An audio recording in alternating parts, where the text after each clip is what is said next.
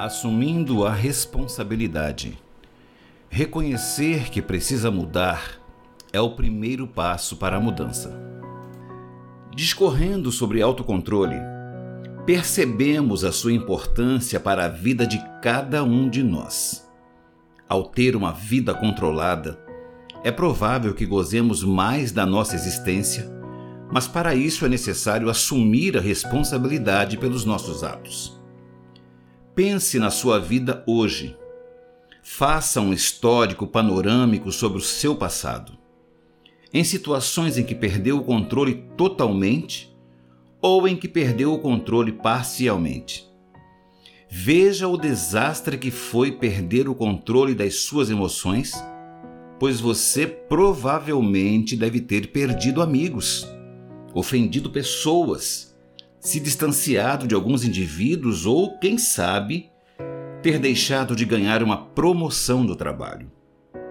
A minha pergunta para você é: vale a pena ser desse jeito? Se sim, continue do jeito que está, quebrando a cabeça na vida. Se não, chegou o momento de reescrever a sua história. Culpar os pais, a genética, os filhos, o cônjuge, os amigos, os inimigos, os colegas de trabalho, o governo, o país, as circunstâncias que estão ao seu redor, não lhe ajudará a melhorar a vida.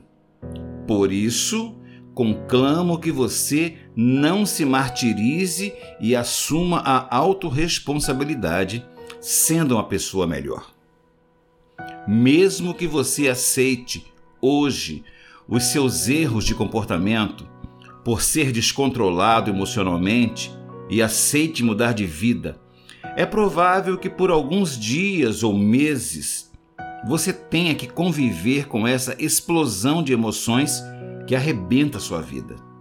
Contudo, é necessário ter paciência, tranquilidade e equilíbrio uma vez que as mudanças acontecem com o tempo e a persistência. Não adianta se culpar pelas atitudes erradas. É preferível reconhecer os erros. Inclusive, indico meu livro A Arte de Ser Feliz, o qual lhe auxiliará neste processo. Para que você possa aprender a controlar mais as suas emoções é indispensável que reconheça as suas falhas, os seus erros, suas atitudes impensadas, de modo que você possa mudar de vida. Que tal começar a construir um novo futuro hoje? Seja o protagonista da sua história. Assuma a autorresponsabilidade. Mude a forma de pensar e seja uma pessoa feliz.